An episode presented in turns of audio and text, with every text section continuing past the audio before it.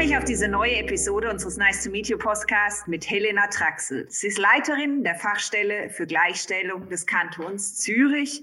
Und wir werden darüber sprechen, welche Bedeutung bzw. welchen Einfluss die Gleichstellung auf Themen wie Diversity, Vereinbarkeit von Familie und Beruf und Lohngleichheit hat. Und das als Teil des wirtschaftlichen Lebens. Ich begrüße dich, Helena.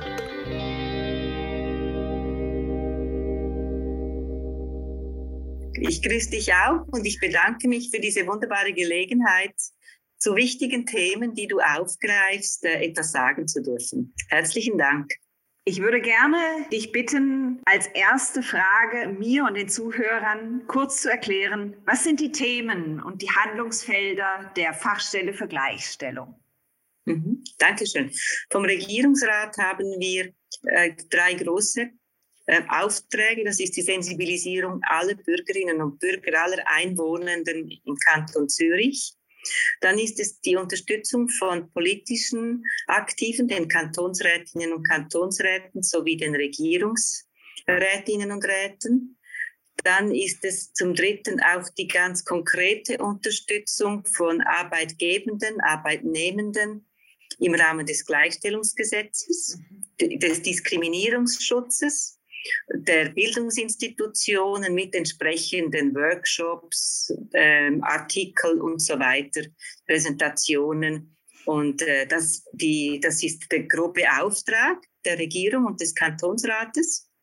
Und die Hauptfelder sind selbstverständlich, du hast sie erwähnt, ist die Gleichstellung aller Menschen im Kanton. Es handelt sich dabei natürlich um die Lohngleichheit für alle.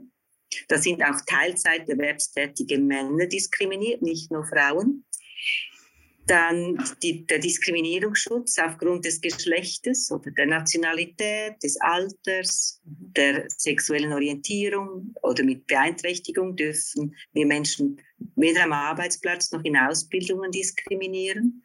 Ein ganz wichtiges Thema. Das dritte, damit das gelingen kann, ist natürlich die, die Vereinbarkeit von Beruf und Privat, das uns immer wieder sehr ähm, äh, beschäftigt und äh, wir da mit kleinen Schritten vorwärts machen, egal ob jetzt in der Politik, in der Verwaltung, in, äh, bei den Arbeitgebenden.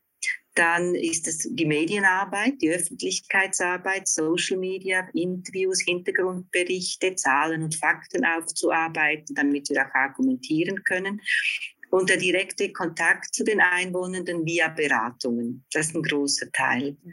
Also wirklich mit weiterhelfen zu können, wenn wir wissen, wo Ungerechtigkeiten, Ungleichbehandlungen geschehen.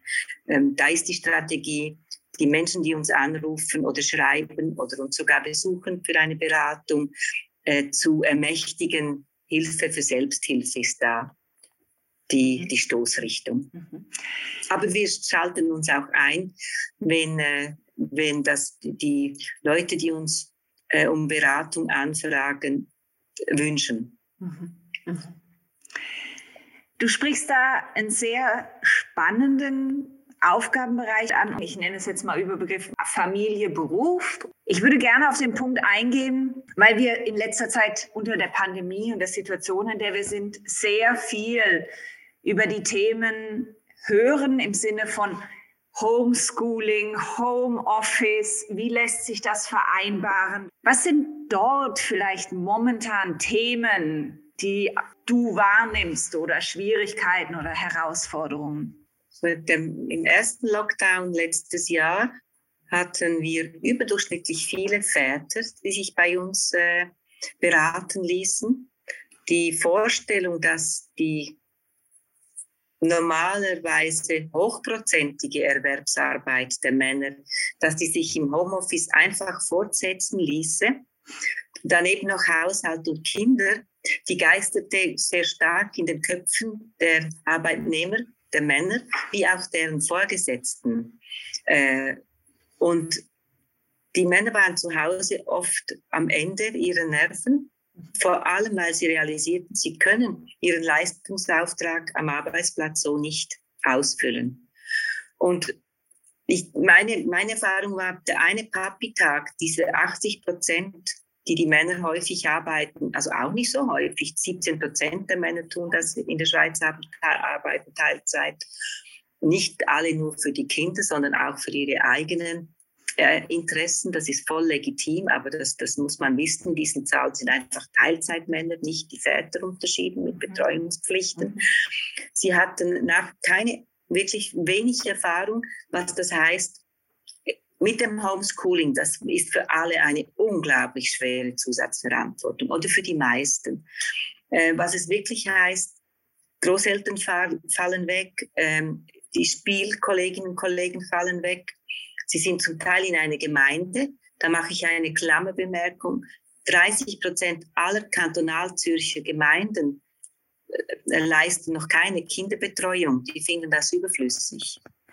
Also wenn ich in so einer Gemeinde wohne, das Pech habe, bin zu Hause mit zwei, drei kleinen Kindern, habe einen 80-Prozent-Job, vielleicht Leistungsauftrag, Führungsverantwortung oder eine wirklich taffe Aufgabe, die ich wahrnehmen will und muss, weil ich auch noch der Familienernährer bin. Und dann das alles miteinander äh, in Einklang bringen sollte, weil meine Frau ja die Frau dieser Männer, die Frauen dieser Männer auch hochprozentig arbeiten und kein Vorgesetzter dieses Verständnis hatte bis dato, dann wird es sehr eng, sehr belastend und das führt zu diesen Themen, die wir aus den Medien kennen. Mhm. Äh, ich hatte Vorgesetzte, die ich beraten habe, denen musste ich wirklich sagen, aber Ihr Mitarbeiter hat eine Frau, die auch 80 Prozent arbeitet.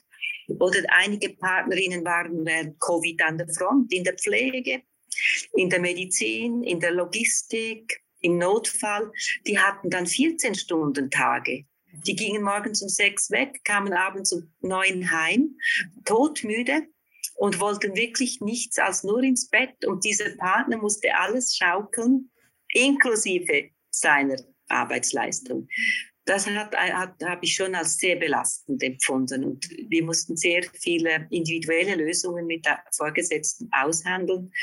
Was mich immer wieder verblüfft hat, ist, wie wenig ähm, Paare sich absprechen in der Rollenteilung und wie selten die oder wie, ja, wie selten Männer tatsächlich den Vorgesetzten sagen, nein, ich kann das jetzt so nicht leisten.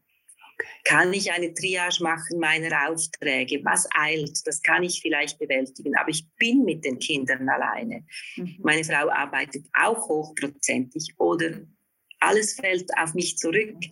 Ich bin nicht in der Lage, diese 100 oder diese 80 Prozent jetzt zu Hause so weiterzuführen? Kann ich interimistisch reduzieren?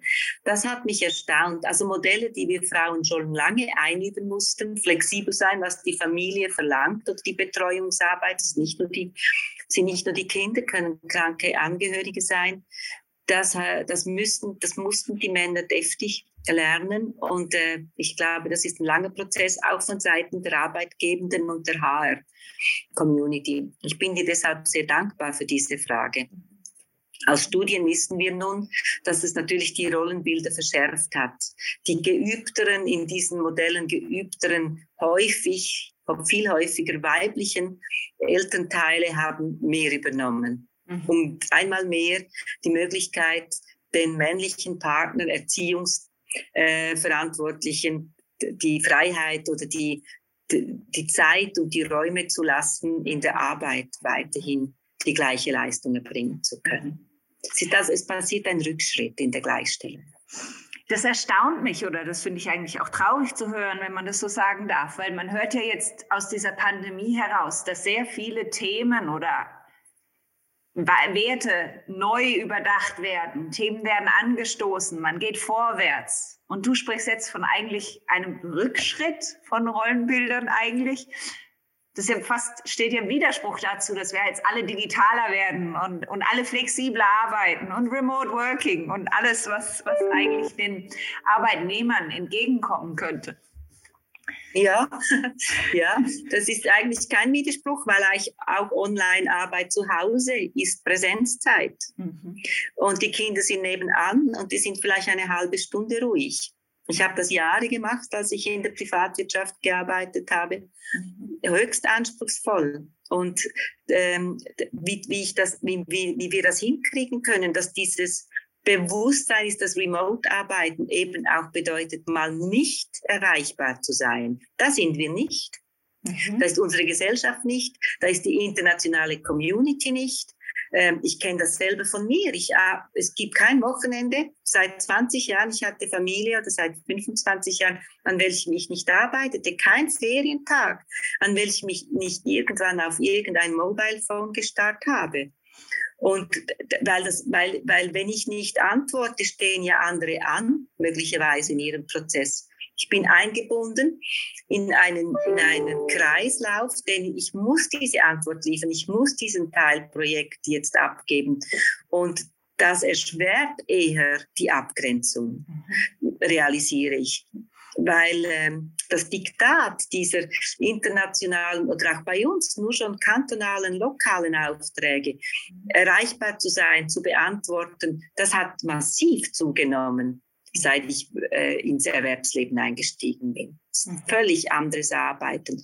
Das heißt nicht, dass wir mehr Zeit haben für private Belange. Mhm. Das heißt es wirklich nicht. Mhm. Allenfalls vielleicht sind Lockerungsübungen erlaubt und alle wissen, dass wir jetzt rausgehen sollen.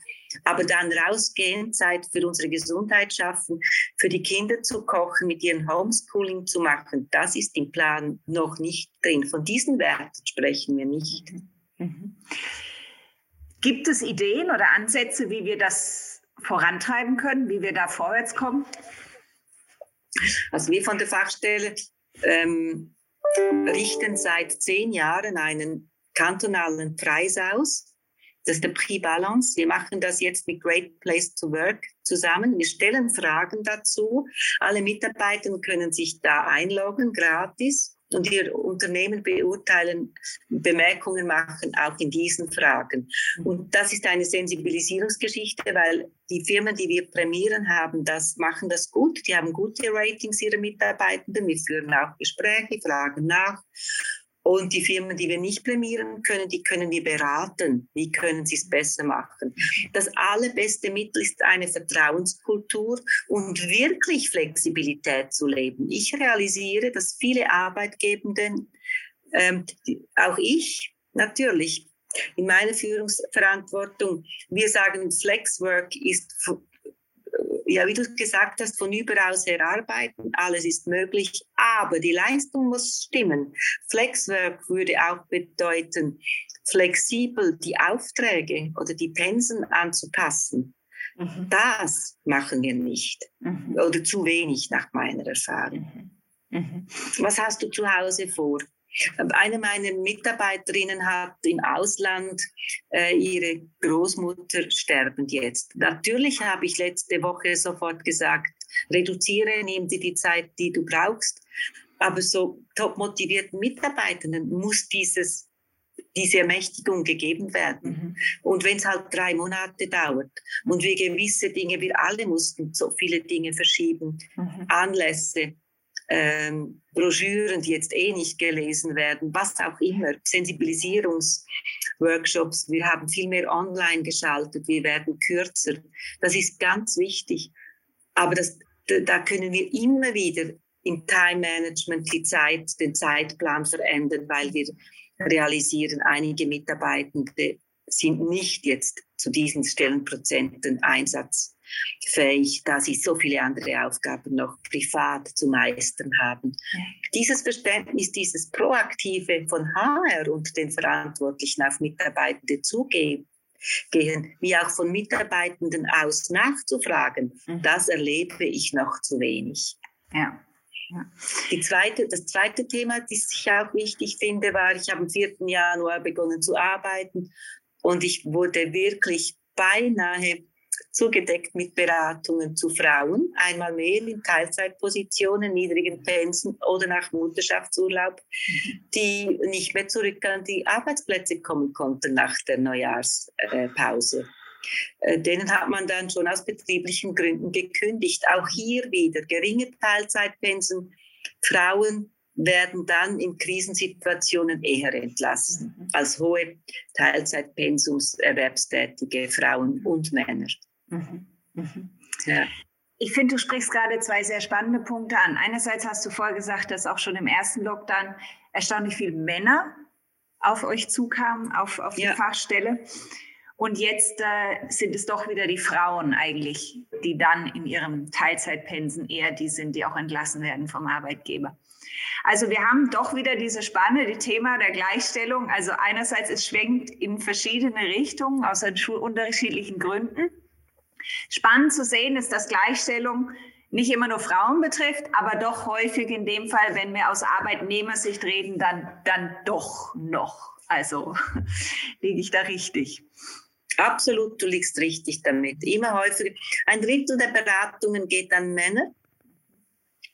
Ungefähr ein Zehntel der Beratungen an Lifestyle-Fragen, an sexuelle Orientierungsfragen und vielleicht noch etwa ein Fünftel an von den Generationen Shift-betroffene, früh pensionierte Männer, unfreiwillig pensionierte, vor allem Männer, seltener auch Frauen. Mhm. Dann nochmal etwa 5% bis 10% die Frage nach den Sozialversicherungen bei Teilzeit mhm. erwerbstätigen Frauen, die keine ähm, genügende Altersvorsorge öffnen konnten. Und der Rest sind Frauen mit Lohnthemen, Beförderungsdiskriminierungen mhm. ähm, oder eben der Vereinbarkeit das sind die, die, großen, okay. die großen Themen. Ja. Und der andere Punkt, den du angesprochen hast, dass doch in dem Fall jetzt wieder ab Januar die Frauen im Teilzeitpensum oder aus Mutterschaftsurlaub zurück, die waren, die dann sehen, wie sie dann in dem Fall wieder Arbeit und Beruf vereinen können.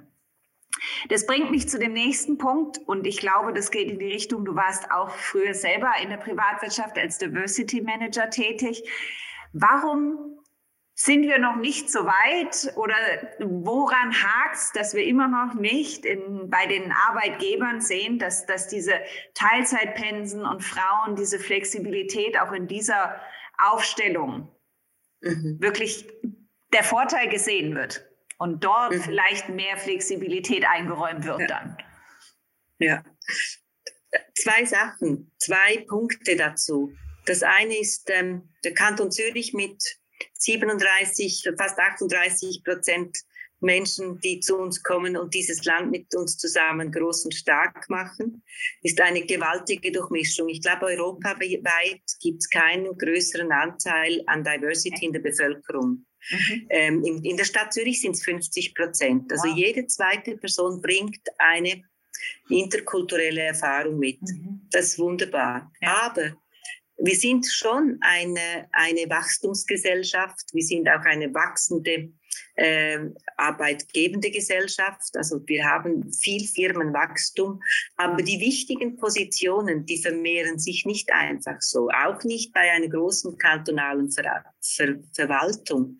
Mhm. Also es ist nicht opportun, immer noch mehr Mitarbeitende in noch höhere Positionen zu bringen. Und diejenigen, die drin sind, die bleiben drin, wenn die ihren ja. Job gut machen.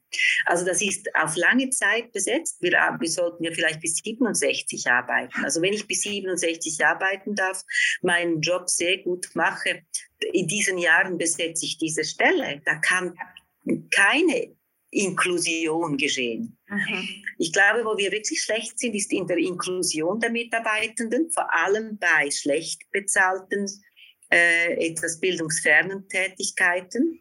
Mhm. Die, da sind die Leute häufig unter sich, reden zu wenig gut Deutsch, um wirklich beruflich vorwärts zu kommen, äh, leisten eine Herkules und eine unglaubliche Meisterinnenleistung der, im Detailhandel, in, in der Reinigung, in der Gastronomie. Das sind anfällige Berufe, und die nicht einfach eine Karriere versprechen. Wenn wir von der Privatwirtschaft, der Finanz- und Versicherungswirtschaft äh, sprechen, haben wir im Moment auch nicht ein endloses Wachstum, wo immer noch neue Stellen geschaffen werden. Die Stellen werden eher im Ausland geschaffen als in der Schweiz. Mhm. Zwar ziehen sehr viele Firmen zu uns, die suchen aber top ausgebildete Leute ja. für sehr spezifische Tätigkeiten. Mhm. Da werden die Frauen immer stärker an der Universität, ETH, Fachhochschule. Ähm, sie sind auch in, in, wichtigen Abschlüssen Naturwissenschaft, Technik, MINT-Berufe, Mathematik, mhm. äh, Industrie präsent, aber noch immer sind mehr Männer gut ausgebildet in diesen Berufen. Frauen studieren häufiger noch Geisteswissenschaften. Da braucht es nicht allzu viele in Führungspositionen. Also die, Studiumswahl ist sehr wichtig auch für Frauen, dass sie sich an zukunftsorientierten Berufen, die in, im Markt gefragt sind, orientieren. Mhm. Dann auch für Männer ganz früh auch schon an den, an den Ausbildungsstätten, dass wir offener werden über die Rollenteilung. Mhm. Wegkommen von diesen Stereotypen, was ist ein richtiger Mann, was ist eine richtige Frau, obwohl die Werbung uns da total dagegen läuft. Social Media verschärft sich auch, wie ein, was eine Frau zu tun hat und wie sie auszusehen hat und wie ein Mann auszusehen und was er zu tun hat. Und da, da rennen wir etwas gegen Mauern mit diesem Öffnen von Stereotypen. Mhm. Gestern gab es in, äh, in, der Sonntagszeitung wie auch in der NZZ zwei super Artikel über diese Stereotypen in den, unseren Köpfen. Die sind die sind betonhart. Mhm. Das, das, ist, das wirkt, wie wir zu sein haben. Und Frauen bereiten sich, da gibt es auch Studien von einer meiner Mitarbeiterinnen an der Uni Basel im Rahmen ihrer Dissertation. Ab acht Jahren verfestigen sich bei Mädchen Bilder, Rollenbilder. Und wenn die die Mutter Teilzeit erwerbstätig erlebt haben und hauptsächlich um die Familie kümmern, dann glauben die, das wird auch meine Aufgabe. Und in der Privatwirtschaft, auch in der Krise, in der Finanzkrise, in meiner Rolle, haben so viele Frauen auch freiwillig die Firma verlassen, weil sie gesagt haben, diese Reorganisation, diese Umstrukturierung in der Finanzkrise, das muss ich mir eigentlich gar nicht antun. Mein Mann hat immer noch eine gute Stelle, ich bin, bleibe jetzt lieber zu Hause. Das höre ich auch von diesen Frauen. Nicht alle jetzt in dieser Covid-Krise suchen die Konfrontation. Die Belastungen sind eh schon zu hoch mit Vorgesetzten oder mit dem Partner. Aber jetzt müsste man aushandeln mhm. und sagen, und ich will meine Stelle behalten. Und wenn ich nur 60 Prozent arbeiten kann, kriege ich keine. Komm runter auf 70, ich komme hoch auf 70. Zusammen meistern wir das und sind eh noch sozialversicherungsfreundlicher beide unterwegs wie auch steuer- und, und äh, Kita-freundlicher unterwegs. Aber wenn du 80 und 90 arbeitest und ich bin bei 50, meine Arbeitgeberin sagt mir, dass sie mich dann entlässt. Mhm. Und dazu fehlt oft auch die Gemeinde, der gemeinsame Austausch und die Verantwortung für beiden für eine gelingende Paar- und Betreuungsbeziehung. Mhm. Also in dem Fall höre ich raus, dass es sowohl in der, in der Geschlechterteilung, also in der Rolle, Aufgaben in der Rolle daheim, Aufgabe des Mannes und der Frau ist, aber auch bei Arbeitnehmer und Arbeitgeber. Also beide müssen eigentlich jeweils ihre Position und für, ihren, für ihre, ihre ja. sage ich mal, kämpfen, so ein bisschen. Man muss dafür die, auch vielleicht mal die Konfrontation suchen, was ja nicht unbedingt jedem immer so dann auch liegt, sage ich mal. da lege ich mich aus dem Fenster. Aber warum sind so Modelle wie Teilzeit oder Jobsharing dann in dem Fall? Noch so wenig verbreitet. Wäre das dann nicht, also du sagst selber, eher die 50-Prozent-Stelle wird gekürzt. Woran es gibt das? vor allem in der Weltschweiz gut laufende Jobsharing-Projekte mit Irenka Krone. Es lohnt sich, sie mal zu einem Podcast einzuladen. Das ist auch eines vom Eidgenössischen Büro für Gleichstellung gesponsertes Projekt. Das läuft wirklich gut. Wir haben aber einfach nicht die, die die, die Kultur für Jobsharings. Mhm. Wir sind groß geworden mit Leistungslohn und Leistungsvereinbarungen an, auf eine Person getrimmt. Wenn ich jetzt die teile, wer erhält dann wirklich den Bonus? Wer erhält, teilen wir uns das einfach. Die ganzen Geschichten. Wir haben diese Kultur noch nicht etabliert. Das eine Teil, die, die, fehlende Betriebskultur, aber auch die fehlende Kultur von uns Arbeitnehmenden. Wir sind auch dahingehend ähm, sensibilisiert und sogar etwas ähm, wirklich nicht indoktriniert, aber wirklich motiviert, unseren Job gut zu machen. Und es ist meine Stelle und es ist mein Auftrag, es ist meine Aufgabe.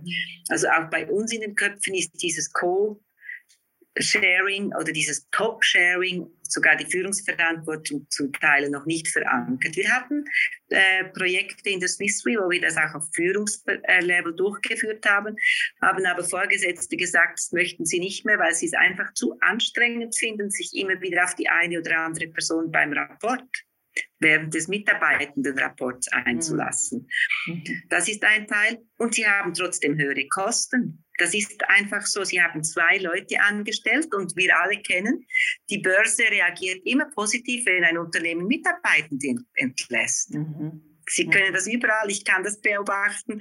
Äh, du kennst das auch. Ähm, sobald Massenkündigungen und Reorganisationen angekündigt werden und Aktionärinnen und Aktionäre denken, wow, die Firma macht sich schlank, dann steigt der Kurs. Mhm. Also diese Belastungen sind sicher. Und, äh, und der vierte Teil ist, es werden immer wieder Jobsharings ähm, organisiert dann fällt die eine Person aus oder möchte trotzdem einen Karriereschritt machen, aus der Teilzeitfalle raus.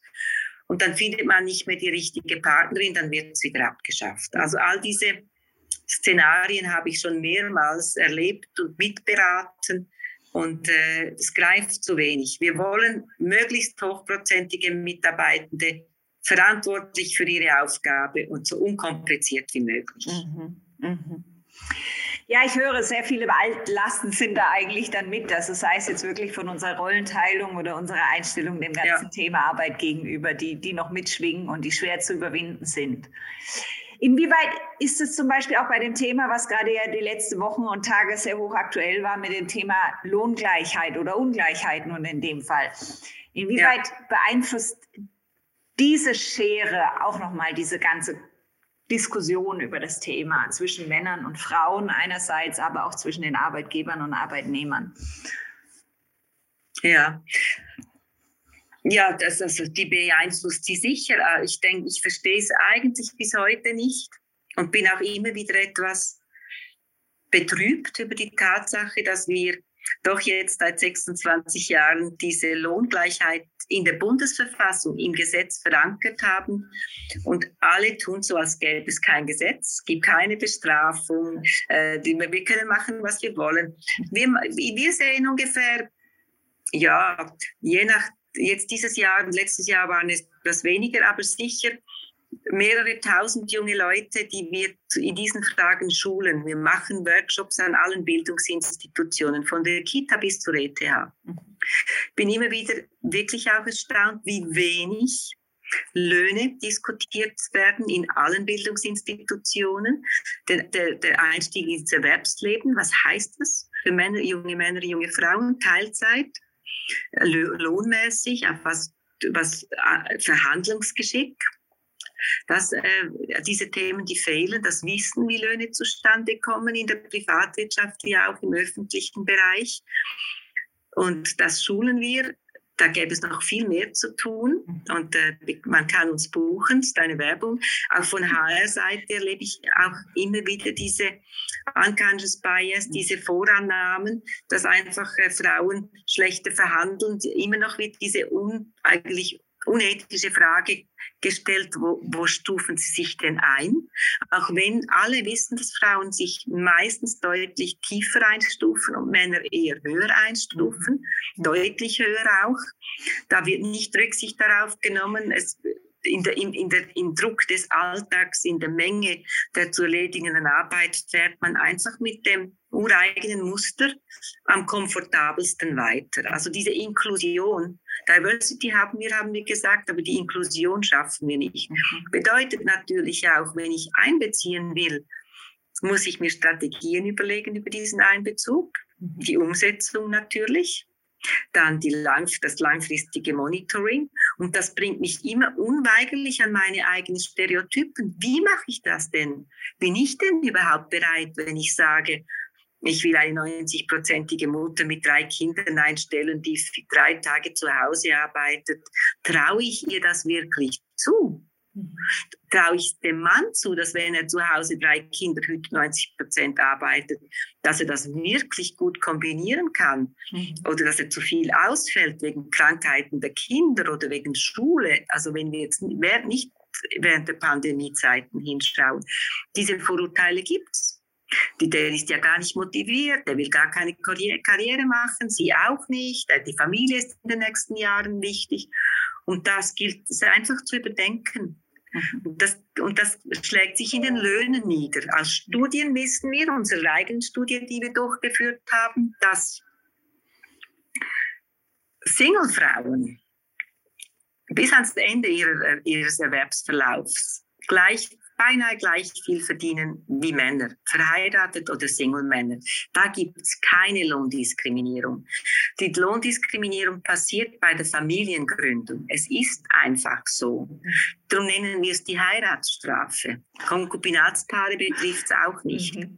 Aber sobald der Mann eine Beziehung, oder ein, das ist nicht nur der Mann, wir haben Ehe für alle. So, mhm. Sobald der eine, die eine Partnerin, der eine Partner oder auch non-binäre Menschen, so, sobald ein Mensch äh, eine Verheiratung äh, meldet und sagt, ich bleibe aber 100% erwerbstätig oder 90, weil ich werde die, meine kleine neu gegründete Familie ernähren wollen, wird belohnt mit einem Bonus, mit einer Lohnerhöhung. Und die Mensch, die Person, die zu Hause bleibt und sagt, okay, ich kü kümmere mich ums Kind, ich werde ähm, weniger arbeiten, wird mit diesem weniger Arbeitsmalus bestraft und bleibt ihr Leben lang auf diesem Unterschied stehen. Es geschieht da, dieser Lohnunterschied. Dann arbeite ich Teilzeit, das ist vielleicht bonusrelevant, auf Teilzeit habe ich nicht diesen Bonus, ich habe auch nicht diese Jobs, die dann wirklich gute Löhne generieren und äh, mache auch keine Beförderung, mache keine, ganz wichtig, Führung, die sehr bei den Löhnen einschenkt. Die, da machen wir einen Lohnschritt. Das machen dann die Teilzeiterwerbstätigen Personen weniger, können es auch nicht, haben auch Angst wegen der Familie, dass sie nicht beides äh, gut vereinbaren können und, und auch gut leisten können. Und dann ist die Lohnungleichheit geschehen. Mhm. Mhm. In dem Fall höre ich tatsächlich bei dir raus, dass wir noch einen rechten Weg vor uns haben. Ich würde das gerne auch damit tatsächlich stehen lassen und unseren Zuhörern dieses Podcast mitgeben, sich selber mal zu hinterfragen, ihre Organisation je nach Position und Anstellungsverhältnis. Ich finde es sehr spannend, was du uns gesagt hast und die Einblicke, die du mit uns geteilt hast. Und äh, rund um diese Stereotypen, die wir doch in diesem ganzen Thema noch haben und in diesen, sage ich mal, Strukturen, in denen wir noch verhangen sind. Ich selber bin dreifache Mutter, Teilzeittätige Frau. Also ich muss sagen, ich höre das auch mit einem weinenden Auge eigentlich und denke, dass wir tatsächlich noch sehr viel vor uns haben und, und wie du sagst, Schritt für Schritt diesen Weg gehen müssen und uns selber auch immer wieder hinterfragen. Ich danke dir ganz, ganz herzlich, Helena, für diese wunderbaren Einblicke in die Arbeit bei euch in der Fachstelle für Gleichstellung des Kantons Zürich. Ich habe dir zu danken für das Interesse und die Multiplikatorin, die du ja hier ähm, für uns spielst. Und dafür danke ich dir ganz, ganz herzlich. Das ist ganz wichtig. We spread the word.